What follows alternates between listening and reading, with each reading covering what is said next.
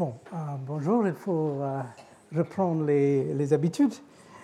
Euh, ça fait à peu près un an que j'ai terminé les cours de 2017 et nous voilà donc avec un autre sujet.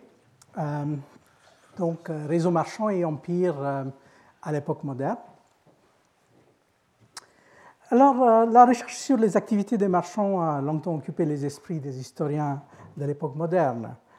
Pendant les années 1950 et 60, des chercheurs à Paris, dans la mouvance de Fernand Brodel, euh, ont publié une série imposante de monographies intitulée Port, route, trafic. Ici, euh, le livre de Ruggero Romano à gauche et le livre de notre ami et collègue Maurice Aymar à droite, tous les deux portant, comme il s'avère, sur l'Adriatique.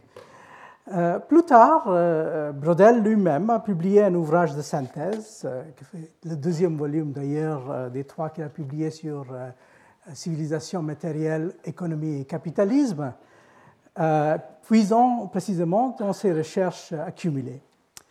Mais en même temps, en même temps, il y avait quelques voix sceptiques, comme celle de l'historien russo-américain Alexander Gerschenkron, qui trouvait problématique de réduire, comme Gerschenkron disait, l'histoire économique à la louange des marchands. Donc, vous voyez son article publié dans l'Economic History Review s'appelle euh, ironiquement Mercatur Gloriosus.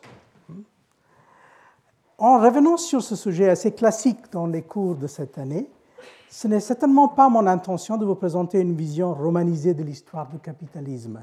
Par contre, il me semble utile d'aborder de nouveau la question délicate du rapport entre activité marchande et structure de pouvoir, notamment le pouvoir des empires. Mais où commencer notre enquête?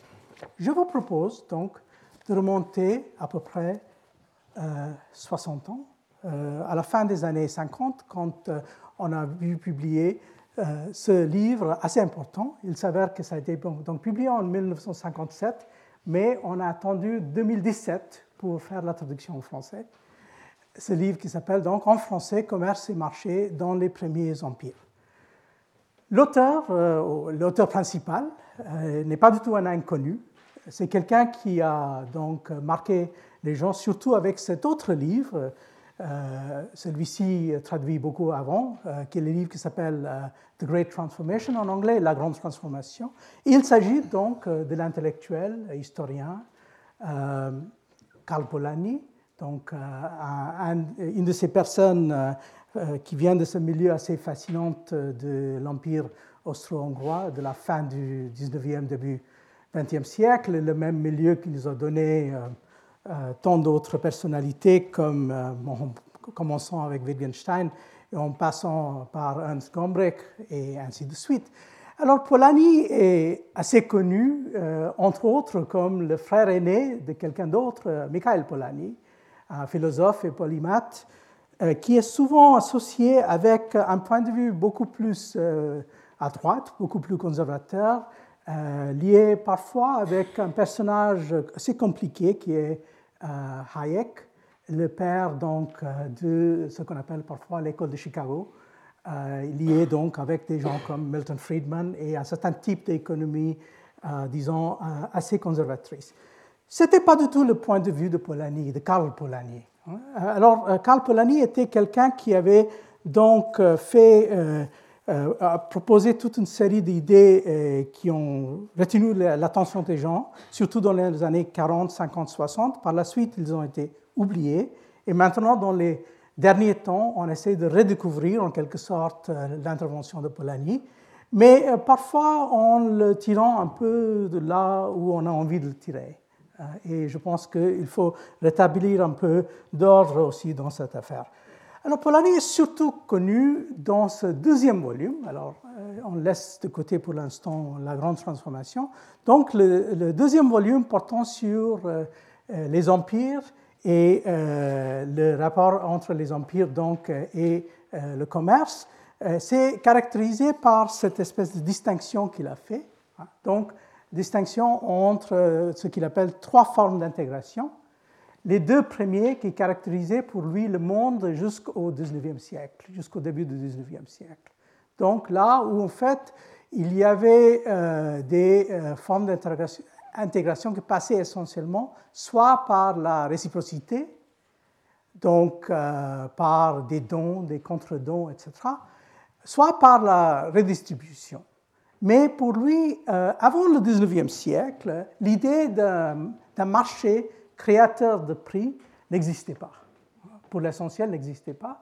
Et d'ailleurs, euh, c'est là où il faut rejoindre l'autre livre qu'il a produit sur la grande transformation, où il nous dit en effet que le marché a été inventé en quelque sorte au 19e siècle. C'est son idée.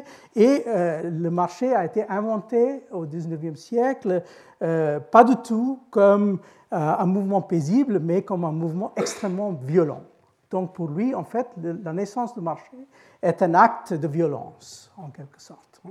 Et là, euh, son idée, euh, c'est euh, que, donc, avant le 19e siècle, il y avait de l'échange, il y avait des marchands, bien sûr, il y avait ce qu'il appelle, et c'est une, une, idée qui a aussi eu pas mal de retentissement, c'est l'idée de ce qu'il appelle le port de commerce. Donc, le port de commerce, qui est une espèce de construction presque euh, idéaliser euh, des zones de transition entre différentes sortes de, systèmes politiques, mais aussi de systèmes écologiques, où on fait donc des échanges, mais en passant toujours par euh, la réciprocité et les idées de redistribution. Tandis que au 19e siècle, ce qui arrive, donc, c'est qu'on passe d'une situation où l'économie est donc, comme il dit, encastrée dans le social, et on passe à un, autre moment quand l'économie n'est plus encastrée dans le social, ça devient autonome et ça devient donc autre chose qui est ce qu'on appelle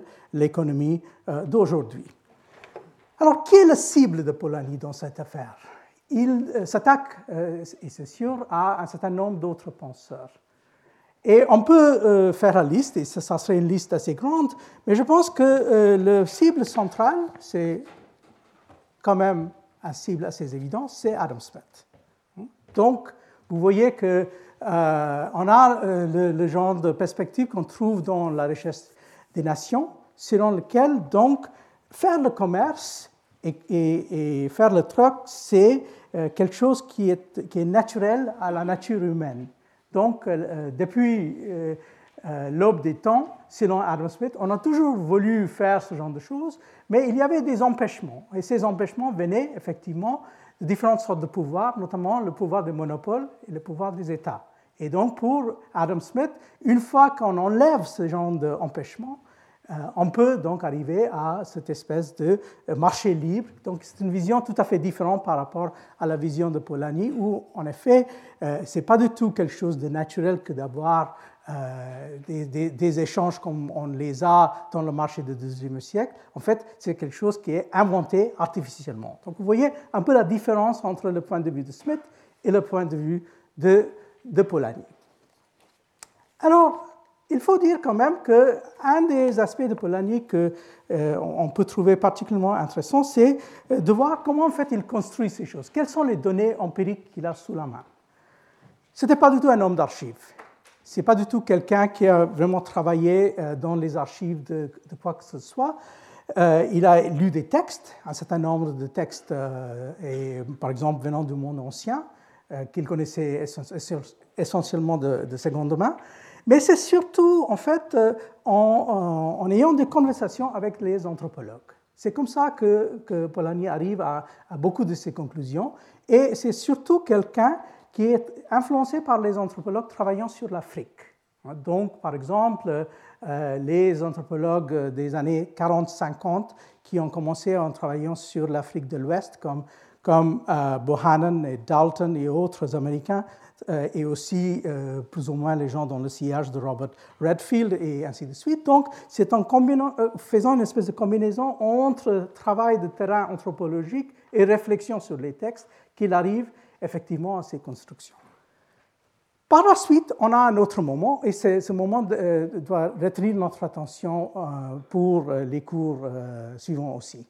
Ça, c'est un autre donc moment de, de, mariage entre histoire et anthropologie. Et ça vient donc de Abner Cohen, spécialiste lui aussi de l'Afrique, et qui a proposé dans un article donc, publié en 71, mais encore une fois, on a attendu 40 ans pour le traduire en français. Et c'est cet article qui s'appelle donc Stratégie culturelle dans l'organisation des diasporas commerçantes.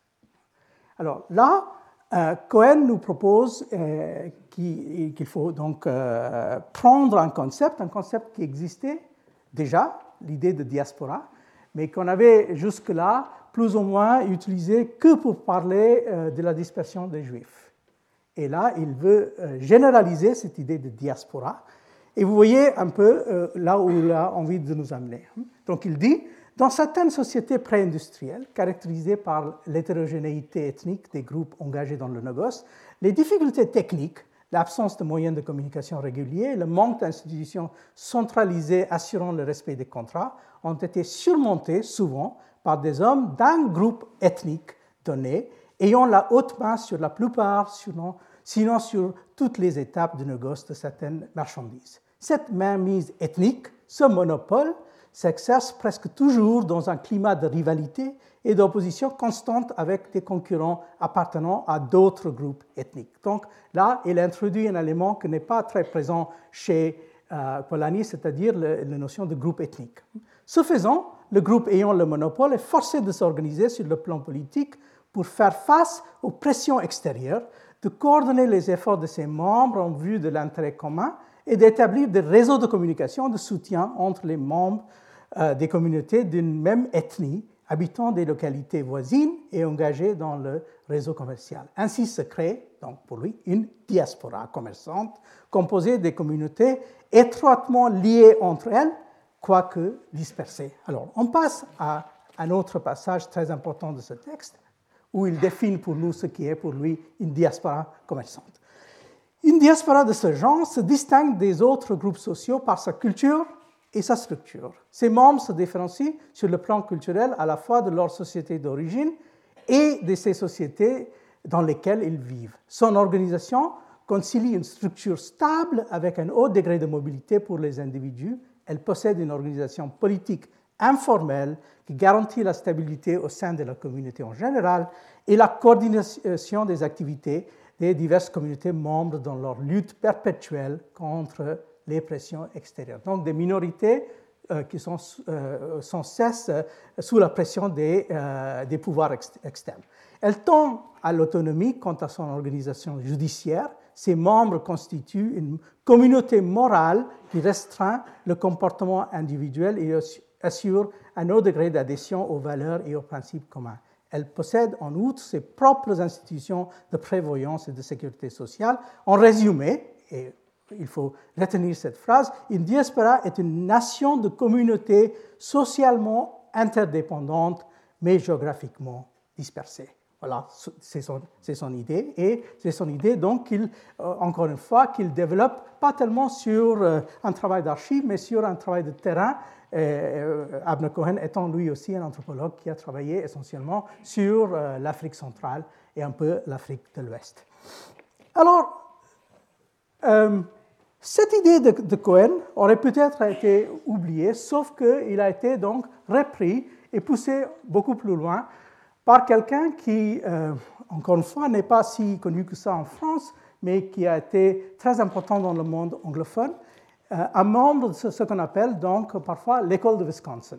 Euh, l'école de Wisconsin était un groupe de gens travaillant sur ce qu'on appelait euh, aux États-Unis dans les années 60-70 World History. Donc, ce n'est pas l'histoire globale, mais disons que c'est l'histoire mondiale. Et c'est un, World History qui est conçu essentiellement comme une histoire comparative. Et parmi les gens qui ont travaillé dans ce cadre, on peut compter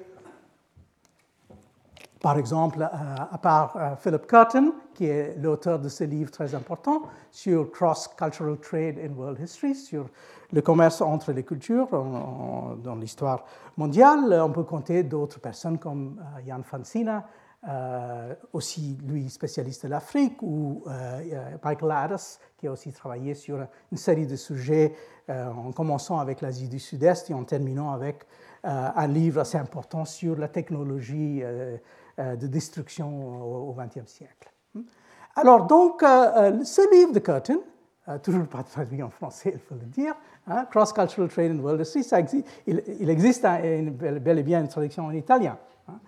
Euh, mais c'est un livre où il essaie, en effet, de prendre ces idées de Cohen et euh, mettre en œuvre cette idée de diaspora commerçante dans un cadre beaucoup plus vaste euh, et historique. Donc, Curtin, lui, il est bel et bien historien, et il, a donc, il a donc produit ce livre. Il y a eu très peu de compte rendu en français. J'ai trouvé qu'un compte rendu relativement important euh, dans lequel euh, celui qui fait euh, la recension nous dit que, que l'auteur se propose d'étudier les interactions entre les, marchands étrangers, c'est-à-dire les, marchands en diaspora, et la masse de ceux qui les accueillent. Donc il y a cette espèce de rapport entre diaspora commerçante et société qui, qui est société d'accueil. Hein.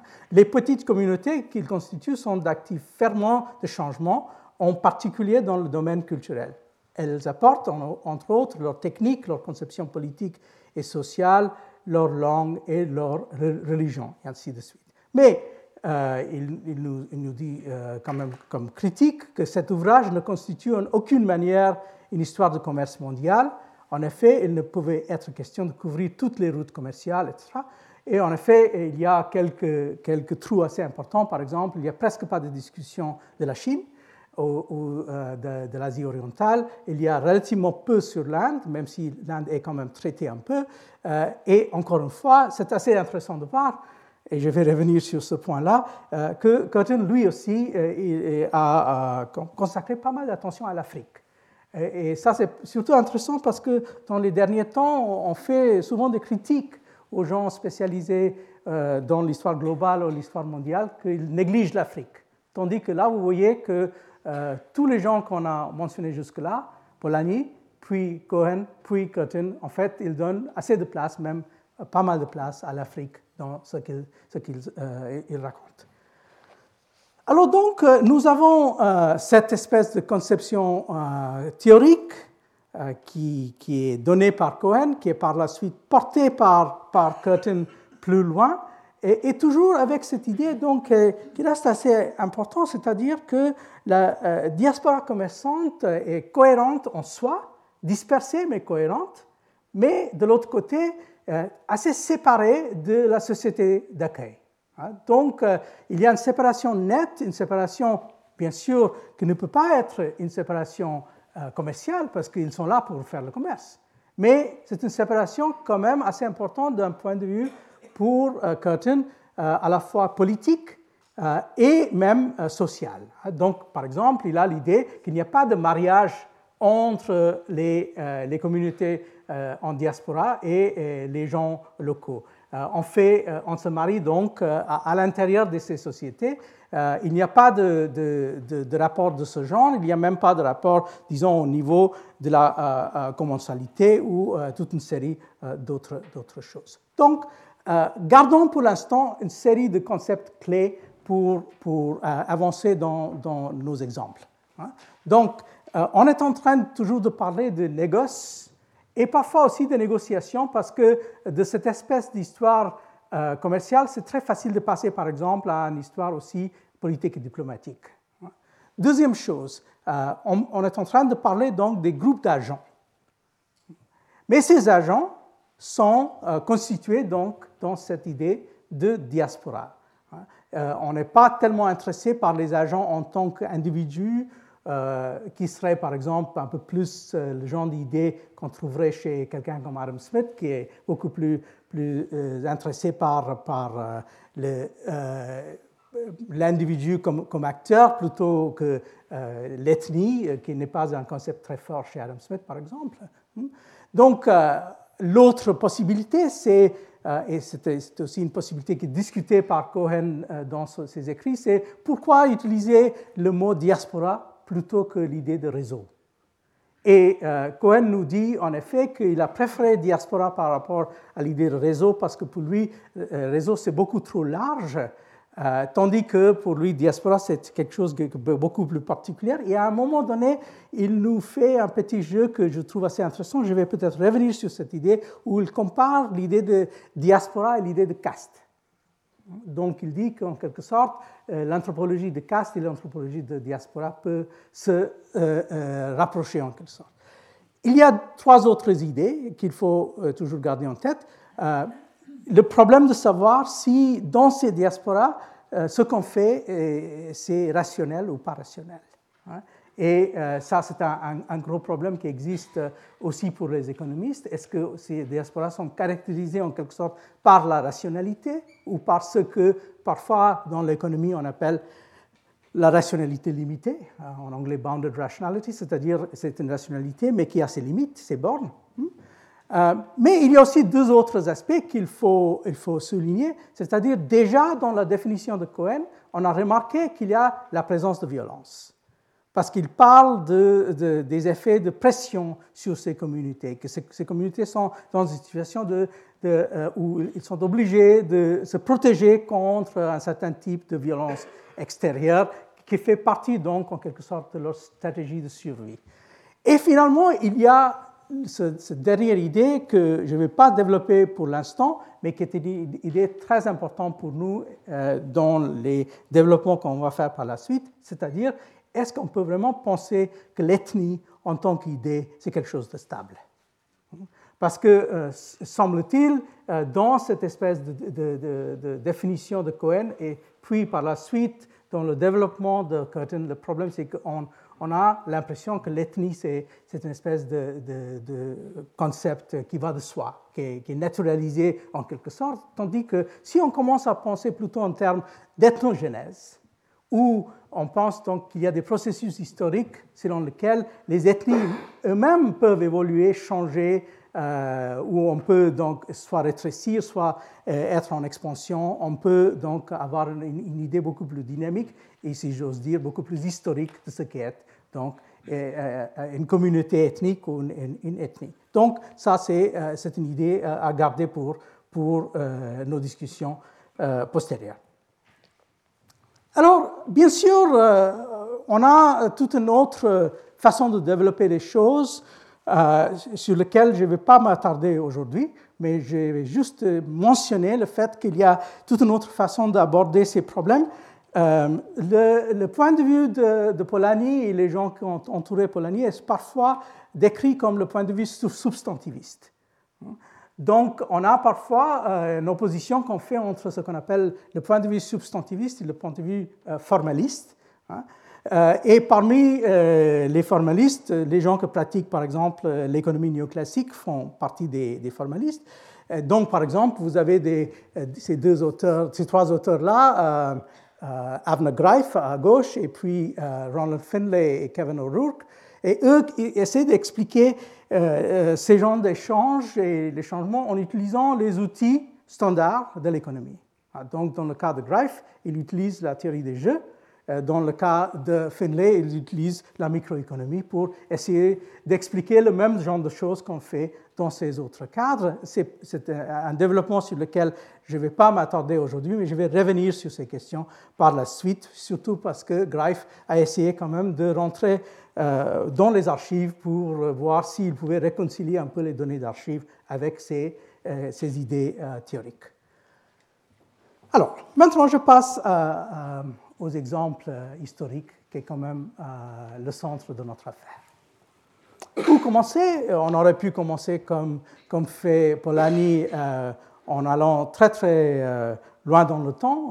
il y a un chapitre dans le texte de Polanyi où il essaie de parler de l'économie au temps de Hammurabi. Je ne sais pas mon intention d'aller aussi loin, mais je vais quand même commencer là hein, avec un exemple, d'ailleurs, qui a quelque chose à voir avec le Collège de France, comme il s'avère, euh, et qui a à voir avec euh, un réseau de marchands euh, assez connu. Et, maintenant, on, a de, plus en plus de données sur ces gens-là. C'est ce qu'on appelle donc les Sogdiens. Les Sogdiens, qui ont été assez importants dans le commerce, surtout Lyon, l'Asie occidentale avec la Chine, disons entre le 4e et le 9e siècle, on a des traces de ces gens, par exemple dans l'art rupestre, on trouve dans les, les grottes de l'Asie centrale des représentations, comme vous avez ici à gauche, par exemple, de ces marchands sogdiens sur leurs leur chameaux ou euh, euh, sur d'autres animaux. On a quelques documents, euh, pas énormément de documents, mais on a quand même quelques poignées de lettres écrites par des gens dans le milieu sogdien des lettres fragmentaires que ne dit pas forcément grand-chose sur le fonctionnement institutionnel de leur commerce, mais c'est assez pour nous donner une idée de ce qu'était leur réseau. Et euh, sur cette base, donc, on peut voir en gros que les Sogdiens, qui étaient donc euh, originaires plus ou moins d'une partie du monde du monde iranien, mais euh, dans le sens euh, large. Hein. Euh, en fait, c'est eux qui faisaient le lien entre cette région-là, plus ou moins la Perse, ce qui est aujourd'hui l'Afghanistan, et en passant par l'Asie centrale, en passant par le Xinjiang, et en arrivant donc à, en Chine. En Chine, par exemple, là on est à l'époque de la dynastie Tang. Hein, euh, et euh, c'est eux que, font ce lien en grande partie. Et, euh, comment est-ce qu'on sait ça? C'est grâce à un certain nombre de matériaux qui ont survécu. Et parmi ces matériaux, il y a bien sûr ceux qui s'en trouvent dans l'oase de Dunhuang, où d'ailleurs, apparemment, on ne peut pas échapper aux Hongrois. C'était un, autre Hongrois qui s'appelait Orlstein qui a fait les premiers travaux euh, à la fin du 19e siècle, qui a trouvé euh, un certain nombre de ces documents qu'on trouve aujourd'hui en partie à Delhi et en partie ici à la Bibliothèque nationale. Alors, ces documents donc, nous donnent euh, la possibilité de reconstruire ce réseau de marchands en passant donc de, l'ouest en, en, est. on a quelques grands spécialistes d'ailleurs sur ce sujet justement à Paris, et parmi lesquels notre collègue euh, Étienne de la Vassière euh, à l'école des études en sciences sociales, euh, qui d'ailleurs a publié ce livre justement au Collège de France en 2002.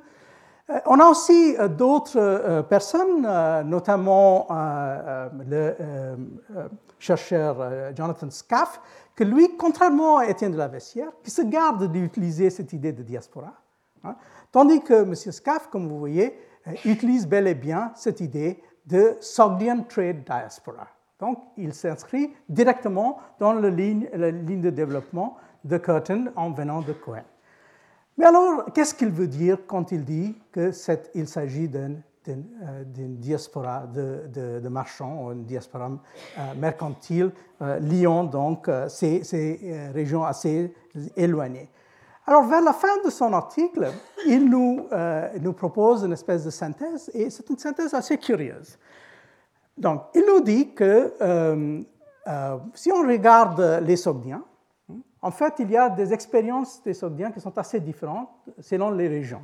Euh, donc, je vais insister sur le fait que, là, il nous dit que même si dans certaines régions, il y avait une espèce de, distinction nette entre les Sogdiens et les gens locaux, euh, dans beaucoup d'autres régions, en fait, ils étaient parfaitement intégrés dans les sociétés locales. Hein. Donc, vous voyez ici, il nous dit The Sogdians appear to have been well integrated in the public life of local tank society. Hein. For example, donc il nous dit, même au niveau des noms, ils ont changé leur nom pour s'intégrer. Par exemple, dans, dans, le cadre local, some Sogdians have typical Han given names, such as Andjong. Hein. Euh, donc il dit, mais ailleurs, par exemple, euh, les gens de Turfan, euh, qui est une autre oise, ont retenu euh, des, traditions pour distinguer leur petite micro-société de la société locale. Donc, en effet, il nous dit qu'il y a deux sortes d'expériences sogdiennes. Il y a une sorte d'expérience qui est beaucoup plus classique, qui correspond beaucoup plus à la description de genre donnée par Curtin, mais il y a aussi une autre expérience qui, pour lui, correspond beaucoup mieux, par exemple, euh, à la situation euh, euh, d'assimilation culturelle. Donc, dès qu'on est en train de parler d'assimilation culturelle, de transformation des gens en diaspora, on est déjà passé à une autre idée, et c'est cette idée que euh, SCAF va euh, nous euh, décrire sous le nom de diaspora ouverte. Donc, il a cette distinction qu'il a envie de faire, une espèce de diaspora fermée, dans lequel les gens en diaspora gardent leur propre identité, se séparent assez nettement de la société d'accueil, et puis, il y a l'autre type de diaspora où il y a beaucoup plus de mélange, il y a beaucoup plus d'intégration et de transformation euh, culturelle, même au niveau euh, des noms ou au niveau, par exemple, comme il dit, euh, les, droits et les obligations sont plus ou moins les mêmes pour ces gens et les autres sujets de l'Empire Temps. On sait ça d'ailleurs à cause aussi d'un exemple qui est assez parlant. Et c'est un exemple qui m'est cher parce que quand j'enseigne aux États-Unis, j'ai beaucoup d'étudiants chinois. Et euh, parfois, quand j'utilise cet exemple, ils sont assez choqués. Hein. parce que c'est un lieu commun, on le sait, que euh, plus ou moins au milieu de la dynastie Tang, il y a eu une révolte très importante. Hein. C'est une révolte qui a eu lieu, euh, disons, entre 755 et 763. c'est un général qui s'est soulevé donc, contre l'empereur Hein. Euh, donc, euh, l'empereur euh, qui était à, Chang'an, hein, ici, la capitale des, des, Tang, et donc l'empereur Xuanzong a été obligé de s'enfuir, et cette rébellion a duré à peu près huit ans. Et on dit souvent dans les histoires conventionnelles des Tang que par la suite, même si la dynastie Tang a survécu encore 130, 140 ans, euh, c'était euh, dans un, un, état de faiblesse. Donc, cette révolte d'An Lushan euh, est quelque chose d'assez important. Mais ce dont on ne parle pas souvent en Chine, même si les spécialistes ont, connu ça depuis longtemps, c'est que An Lushan était un Sogdien. Hein? Donc, en effet, c'était un Sogdien qui est devenu général et un homme de pouvoir à l'intérieur du système politique Tang. Alors, ce que démontre qu'en effet, euh, si on commence avec une idée que ces gens qui appartiennent à ces communautés en diaspora sont séparés et euh, gardent une espèce de vie de communauté et aussi une vie euh, distincte, il y a beaucoup plus de cohérence selon la définition de Cohen entre les Sogdiens que rapport entre Sogdiens et société d'accueil, on ne peut pas expliquer ça. Hein? Bien sûr, ça fait partie du problème qu'il a changé son nom, donc il s'appelle Anlushan, tandis que euh, ces gens-là, les Sogdiens, étaient normalement des Zoroastriens.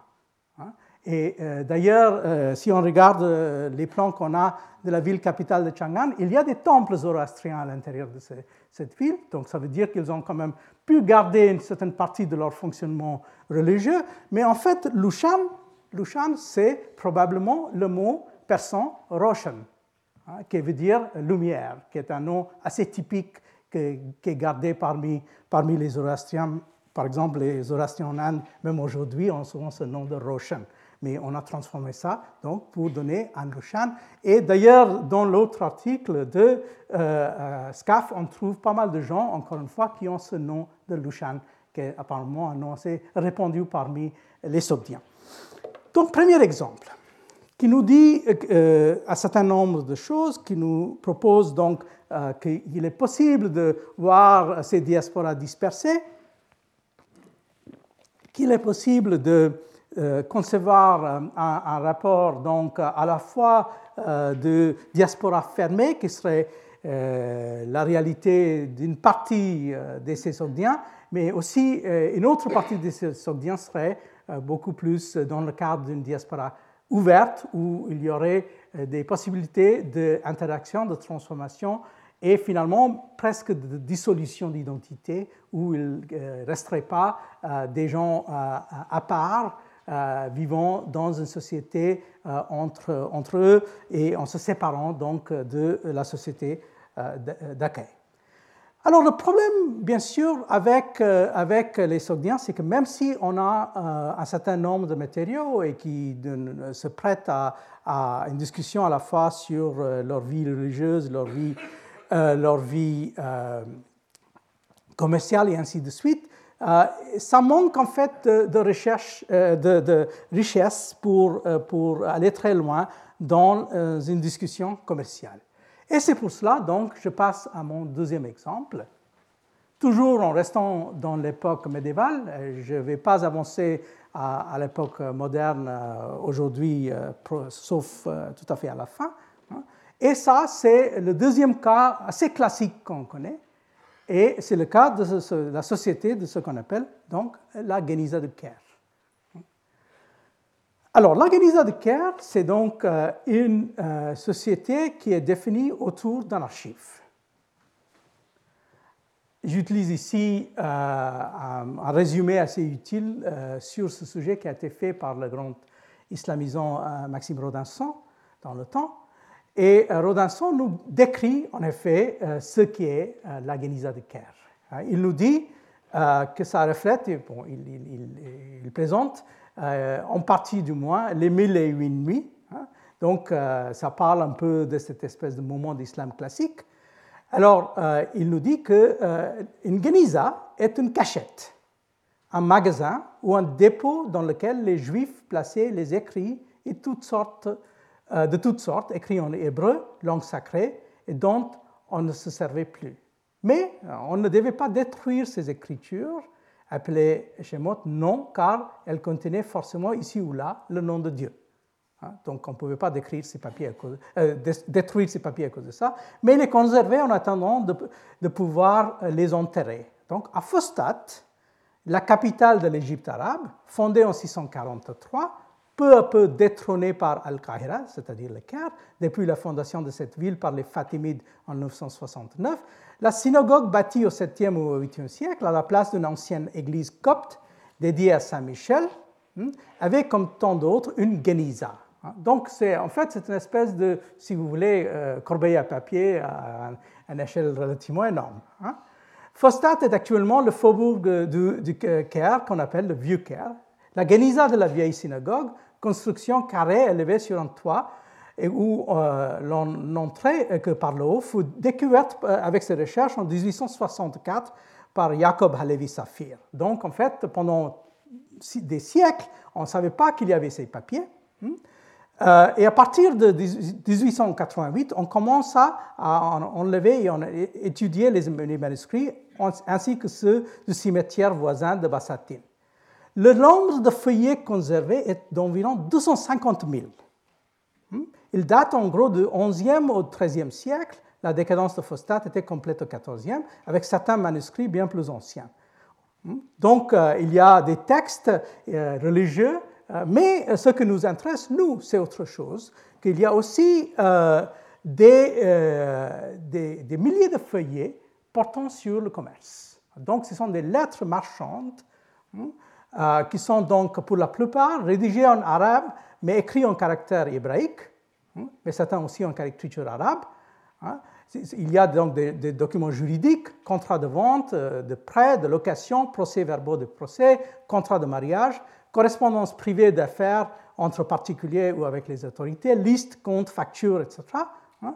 Donc, euh, on dit que euh, dans cette communauté, il y avait à peu près 7000 familles.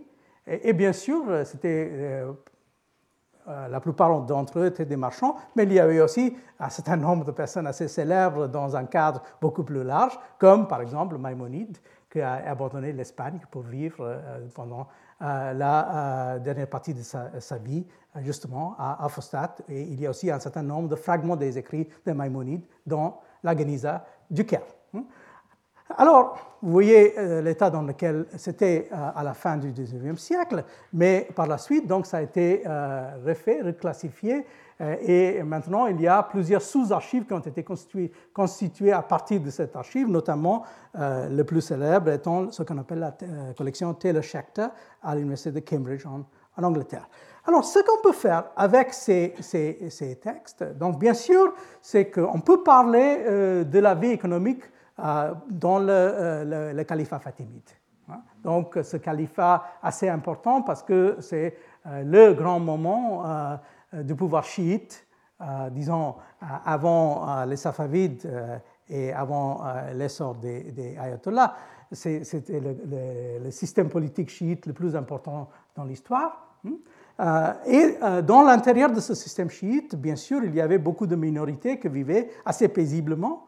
Donc, il y a une espèce d'histoire possible de la vie donc, commerciale et économique euh, chez les Fatimides. Mais ce qui est euh, également intéressant, c'est qu'on peut constituer euh, des réseaux, justement. on peut reconstituer ces réseaux, ou si on veut, ces diasporas commerçantes à partir de, des papiers de cette archive. Hmm? Celui qui a fait l'essentiel de ce travail, c'est quelqu'un qui, n'avait, il faut dire, vraiment pas d'idée théorique. Hein? C'est quelqu'un qui était une espèce d'empiriste pur et dur.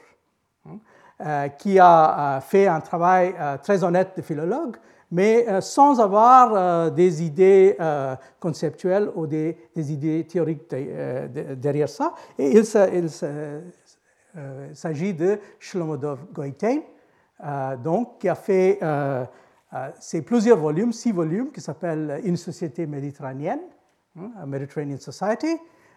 et puis, plus récemment, il y a eu cette espèce de publication posthume euh, qui a été faite par, euh, euh, donc en utilisant les papiers laissés par Goiten, par Mordecai Friedman. ça, c'est que les papiers traitant de ces marchands juifs qui ont à voir avec l'Inde, parce que l'Inde aussi faisait partie des horizons de, de, ces gens-là. Alors, malheureusement, encore une fois, il s'agit d'un ouvrage, l'ouvrage de Goiten, qui n'a jamais été traduit en français. J'arrive vraiment pas à comprendre pourquoi même dans cette, euh, version abrégée.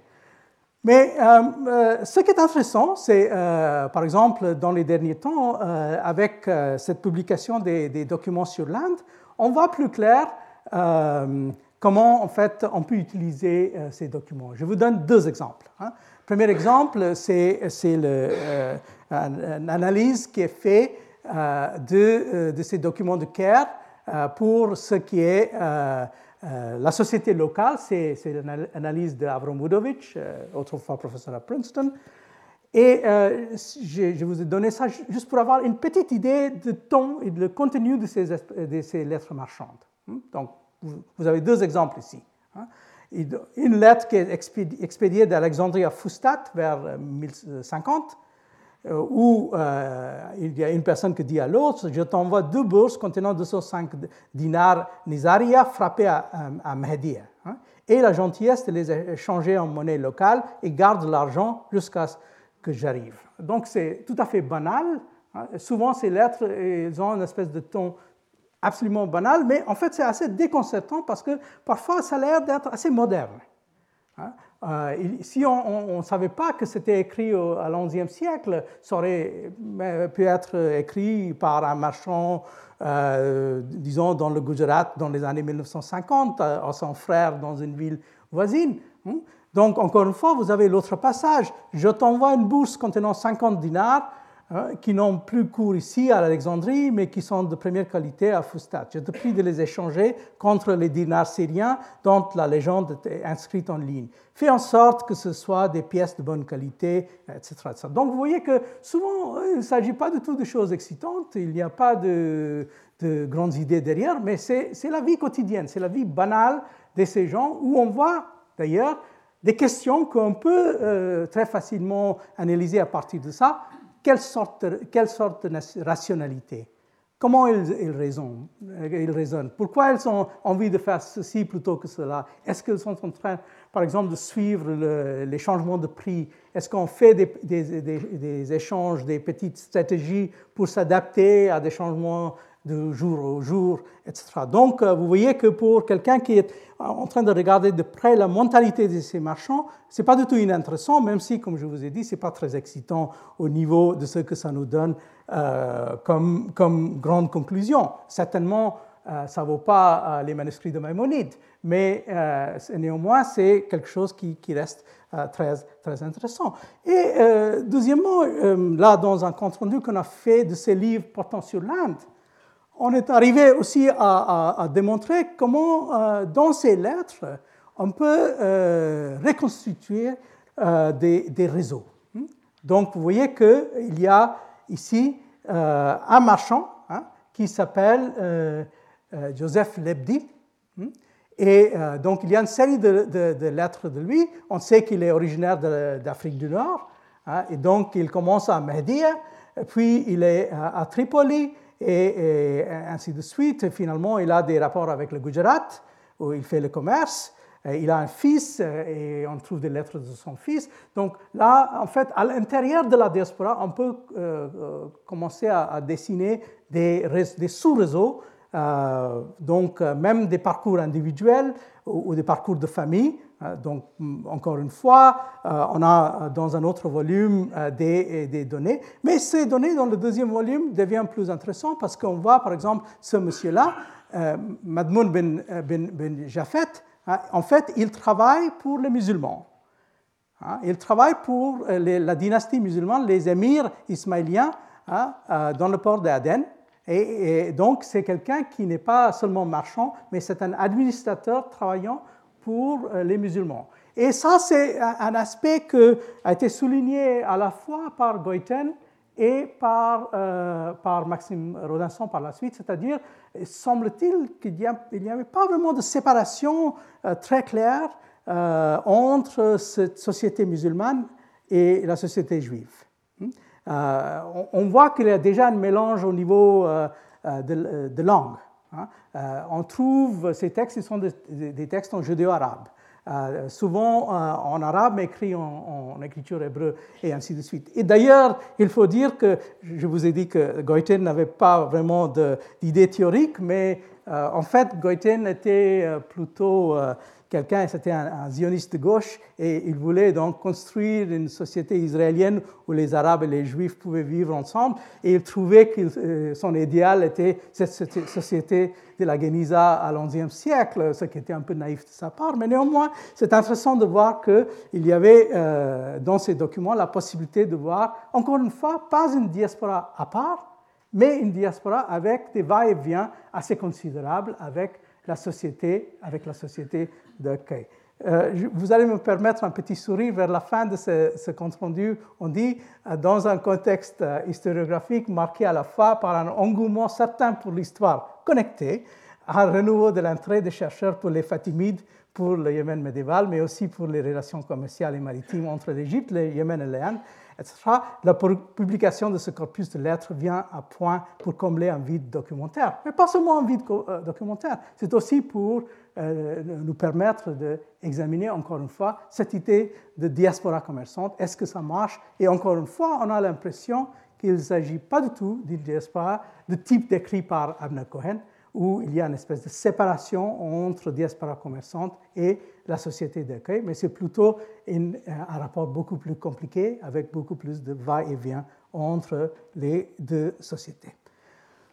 Donc, si on commence à remplacer euh, euh, cette société de la Geniza du Caire dans un cadre plus vaste, on peut certainement euh, poser des questions à la fois comparées et, disons, d'articulation entre euh, différentes sortes de réseaux. Hein.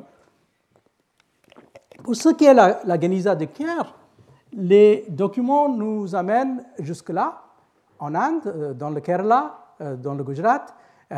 Les, marchands de la Geniza se trouvent dans le Golfe, Persique, ils sont à Aden en force, puis dans le, commerce de, de, la mer Rouge, ils sont donc en Méditerranée orientale et ils vont donc jusque dans le Maghreb.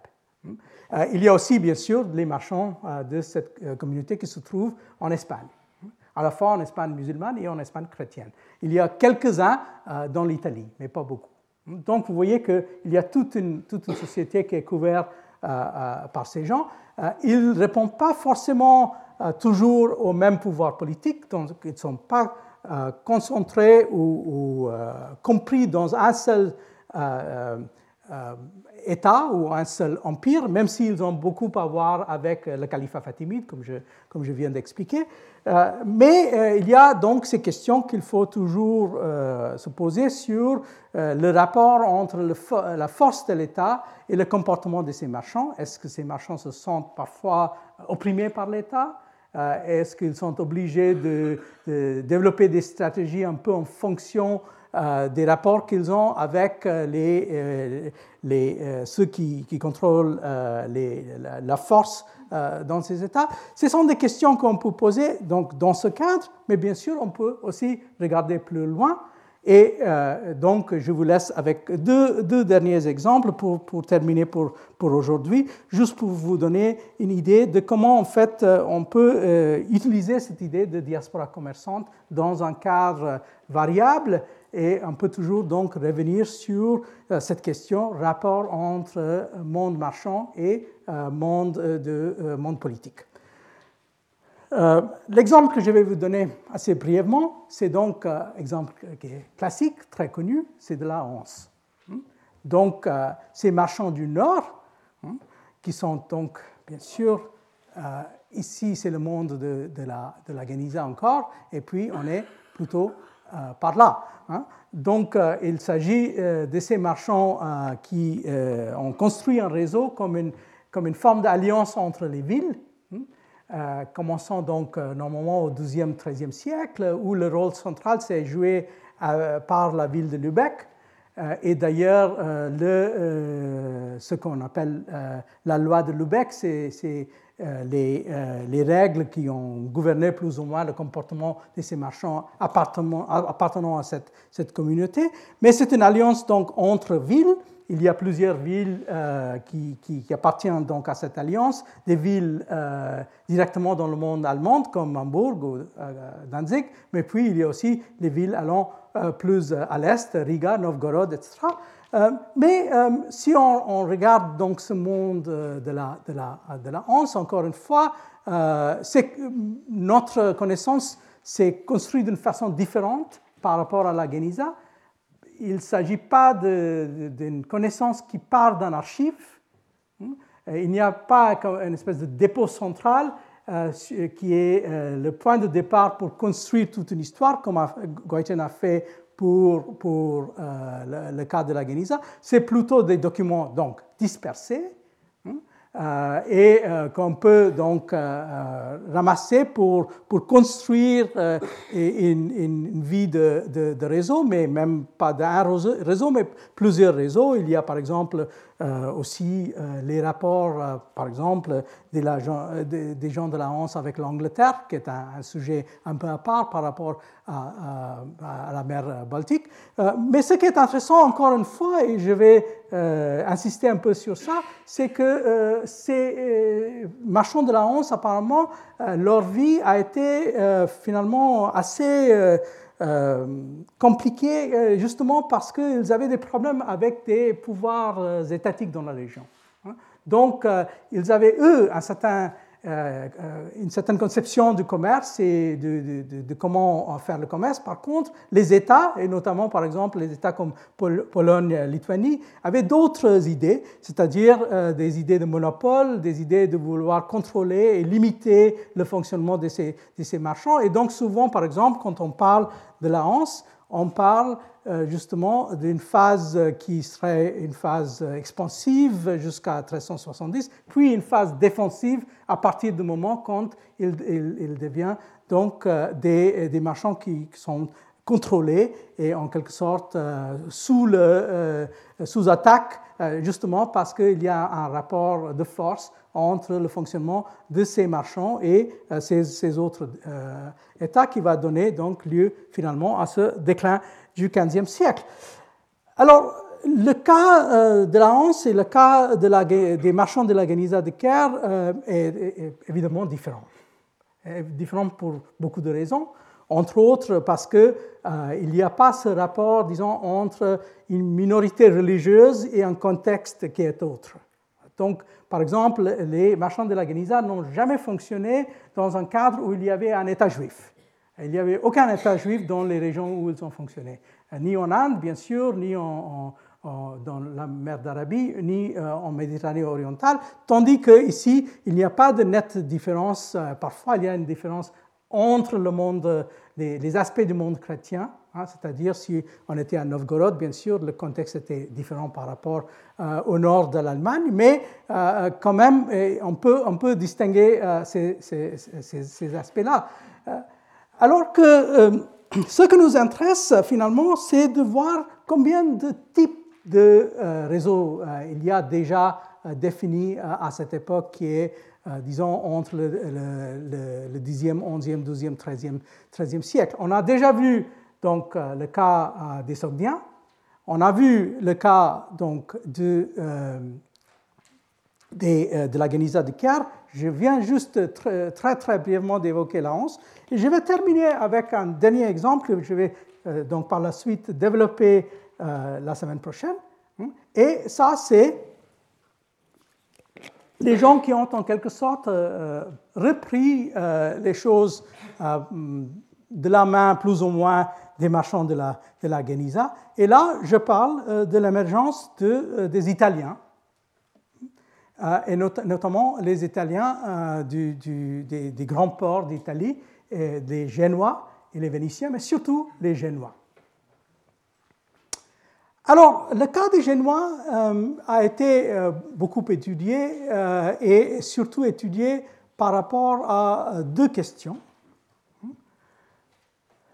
Il y a bien sûr dans le cas des Génois une complication parce que les Génois étaient aussi des gens qui avaient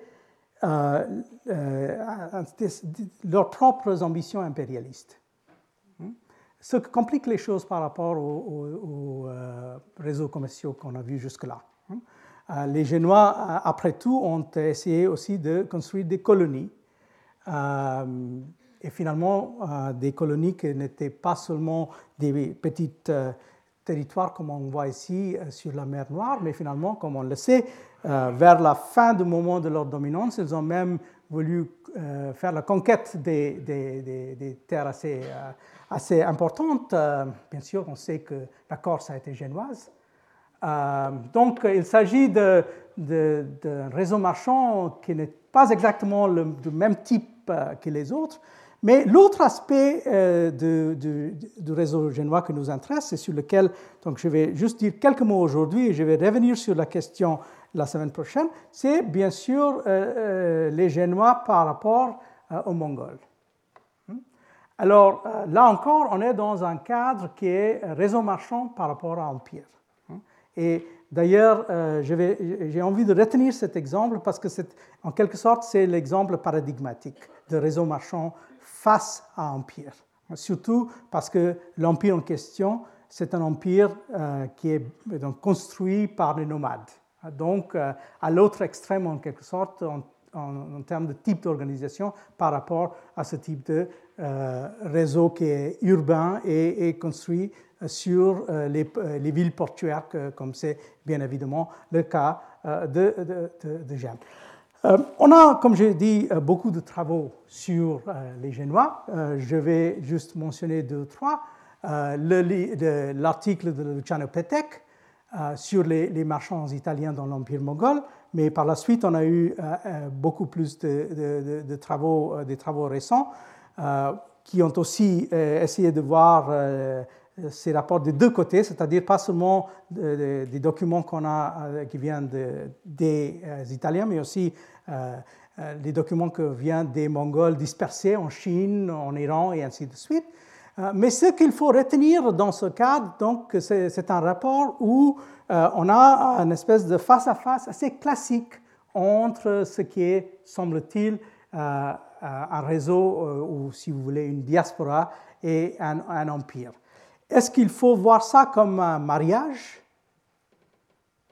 Euh, Un mariage peut-être arrangé, en quelque sorte? Est-ce qu'il faut voir ça plutôt comme un, conflit, ce qui n'est pas impossible dans le cadre d'un mariage. Est-ce qu'il faut voir ça comme une division de travail?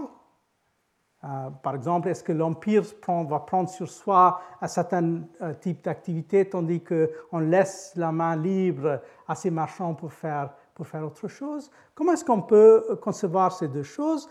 Euh, Bien sûr, les éléments qui nous donnent Petek sont assez, assez intéressants parce que finalement, on voit aussi que des, des, les Génois ne sont pas aussi simples que ça. on connaît un certain nombre de cas de Génois qui sont assez déconcertants. Peut-être le cas le plus connu de la fin du XIIIe siècle, c'est un Génois qui s'appelle Buscarello de Ghisolfi, qui est allé donc dans l'Iran des Mongols qui est resté là. Et finalement, quand il est revenu en Italie, on le prenait pour un mongol.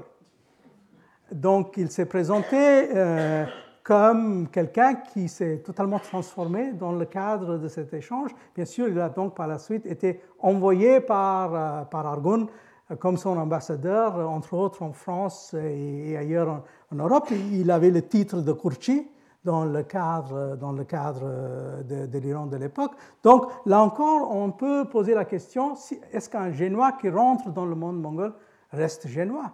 Est-ce qu'il devient autre chose? Et à ce moment-là, comment voir cette espèce d'idée euh, que euh, les gens qui sont en réseau, qui sont en diaspora, gardent leur identité et euh, restent séparés par rapport à la société d'accueil?